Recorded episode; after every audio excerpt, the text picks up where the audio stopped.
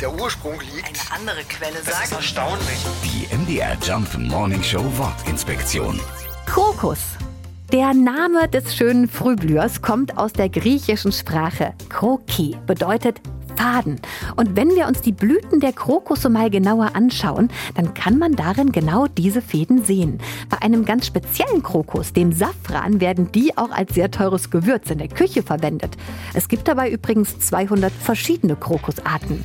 Und die kleine Blume hat fast so eine Art Zauberkraft in sich, damit sie den Frost im Frühjahr übersteht. Sie hat eine eigene kleine Bioheizung eingebaut. Ja, die Zwiebel wird beim Austreiben bis zu 10 Grad warm. Damit kann sie zum Beispiel den Schnee ringsum schmelzen und sich mit dem Wasser gleich selbst gießen. Also das ist ziemlich genial. Und wir können uns deswegen jetzt im zeitigen Frühjahr schon über viele tolle Krokuswiesen freuen.